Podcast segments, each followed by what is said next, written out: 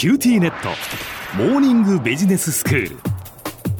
今日の講師は九州大学ビジネススクールでコーポレートガバナンスがご専門の小城武彦先生です。よろしくお願いいたします。よろしくお願いします。先生昨日はブレストまあブレインストーミングの話をしていただきました、うん、そのブレストでとっても大事な大原則として、はい、 Yes, but ではなく Yes, and ということで話を進めていかないといけないっていうことでしたよね。はいそうなんです。このイエスアンドが大変大事で出てきたアイデアを絶対評価しちゃいけないんですね。うん、でいいねと。さらにこうしたらもっとおもろくないっていう。これがイエスアンドのコツなんですね。はいはい、でこれをやるとアイデアがどんどんどんどん出てきていいアイデアが生まれてくる。これがあのブレストの大大原則、ね、これをぜひ守っていただきたいなっていうのが昨日のお話でした。はい、はいで今日はですねさらにそのブレストを良くするためのポイントを3つほど追加でご紹介してみたいと思います。はい。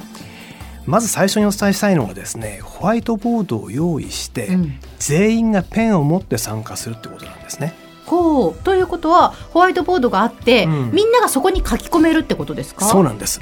あの通常の会議をやってしまうと誰かが発言してる間って発言できないじゃないですか、うん、その時にねせっかく思いついたアイデアが消えてっちゃったりするんですよ。はいうん、なので思いついたアイデアはすぐ発言をしたい。でも誰かが発言するケースがあるんでだったら書いちゃえってことなんですね。ほうほうほう。またあのよくあるのは会議に偉い人が座ってるとどうしても口って重くなるじゃないですか。まあ確かに。なんとなくねやっぱね、うん、その人のことをこう気にするというか気を使って、ええ、ちょっとチラッチラッと見ながらね、はい、どんな反応するかなとか思っちゃうじゃないですか。えなのでもう全員がペン持っちゃうと。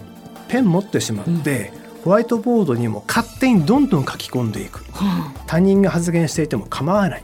偉い人がいたら見えないようにどんどん書く、これがですね実は大変大事なんですね。そしてすでに書いてあるアイデアとなんか関連そうだなと気づいたら線で紐付けていくんです、はい、これがすでに書いてあるアイデアに乗っかってイエスアンドですね、うん、この視点でどんどん書き込んでいくってことなんですね。非常に有効です。へえ実はちょっとあの硬い話をすると心理学とか経営学の研究でブレスト自身の効果があまりないんじゃないかって研究も実は結構あるんですよ。あそうなんですか、はい、そこには2つの原因が指摘されています。うん、1つは発言の気兼ねなんですね。うん、特に偉い人がいる場合には発言を気兼ねしちゃう。うん、うん2つ目がですね人の話を聞いてる時って人間って頭が止まってしまうってことが言われています。思考が止まってしまうんですね、はいはい、なので誰かが発言してるのはそれはちょっと半分ぐらい聞きながらでもどんどん書いていく。全員がペンを持ってホワイトボードに同時に書き込んでいくっていう手法はこの原因を解消するにもってこいなんですね。なるほどどうです？イメージつきます？小浜さん。そうですね。こうどんどん書いていくっていう時には、まあ、人の話をそんなにね、うん、あのじっくり聞く必要もないですし、うん、確かにこう誰に気兼ねすることもなく、うん、まあ、ただ書き込んでいけばいいですもんね。どんどん勝手にどんどん書いていくんですよ、えー、はい、これが第一のポイントですね。二つ目のポイント言っていいですか？はい、はい、あの一個目とも関連するんですけど二つ目はですね立って行うなんです。立って行う。そう実はですねブレストだけではなくていろんな会議で実は実践されているんですね。えー、そうなんですか。はい、小浜さんやったことあります？立ってないです。会議は座ってやる。まあ一般的にはそうですよね、はい、でもねこれやってみると結構面白いんですよ。実は今この収録 FM 福岡のスタジオでやってますが座ってやってるじゃないですか。はい座ってます。ちょっと立ってやってみません？この後。あわかりました。じゃちょっと立ちましょうか。はい、はい、立ちますはい先生立ちました。立ちましたね。立ちましたね。今立ってるんです私たちスタジオの中で、はい、立ってやってます、はい、でね座ってるとですね体がリラックスしちゃうんですよ、うん、あなるほど。椅子にこう深く腰掛けたりしてだらんとしてしまうでね。集中力が実は落ちてしまうんです、ええ、特に人数多い場合っていうのはどうしてもですね集中できないメンバーが出てきちゃうんですね。はい。でまたほら座席も固定されてるじゃないですか、ええ、とね結構飽きちゃうんですよ。はあでも立った会議って長時間で実は辛いんです、うん、だから短時間で集中しようというモチベーションがガーッと出てくるんですね。はい、またあのちょっと今マイクがあるのできませんけど歩き回れるわけですよ。あまあそうですね。立ってるから、うん、まあ小回りはが効くというかね。血流が増えて、はい、脳も活性化する。またメンバー間の距離を変えることができるんで、うんうん、発言しやすい環境を自ら作り出せるわけですね。ちょっと偉い人に背向けるとか いろいろできるわけですよ。はい、はい、これがね実はブレストに最適なんです。で先ほど全員がペンを持って参加すると言いました。はい、でホワイトボードの前に全員がペンを持って立ってブレストを行う。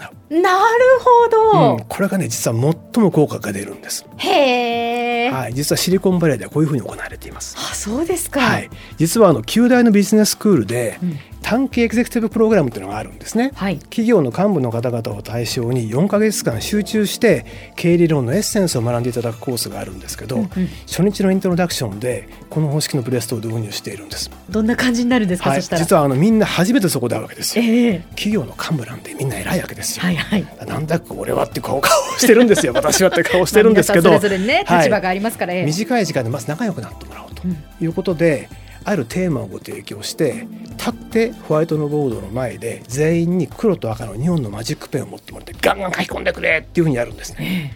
そうするとね本当に初めて会ったとは思えないぐらい盛り上がりかつむちゃむちゃ面白い案が出てくるんですよ。へえ、うん、だ結構これいけるなって僕自信を持ってまして、はい、ぜひあのラジオ吹き皆さんにも試していただきたいなというふうに思っているところです。やってみましょう皆さんね。はい、立って行う。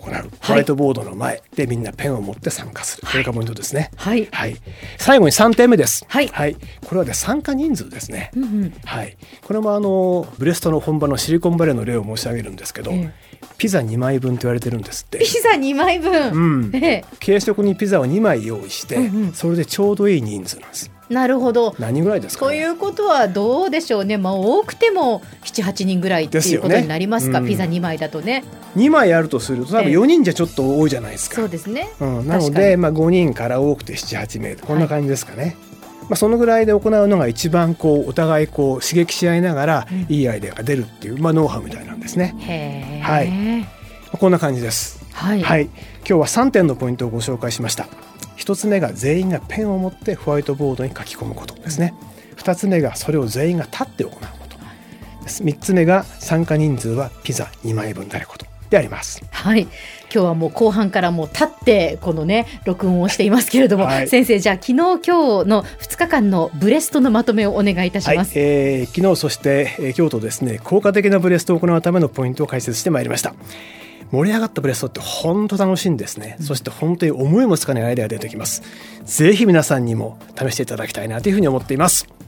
今日の講師は九州大学ビジネススクールでコーポレートガバナンスがご専門の小木武彦先生でした。どうもありがとうございました。ありがとうございました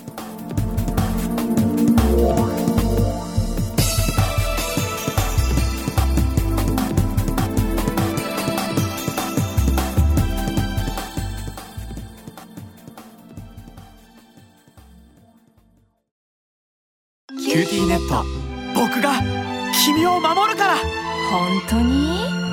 え？コンピューターウイルスやフィッシング詐欺からは？え？守ってくれないの？ BBIQ なら全部守ってくれるのに。セキュリティ5台まで無料。光インターネットの BBIQ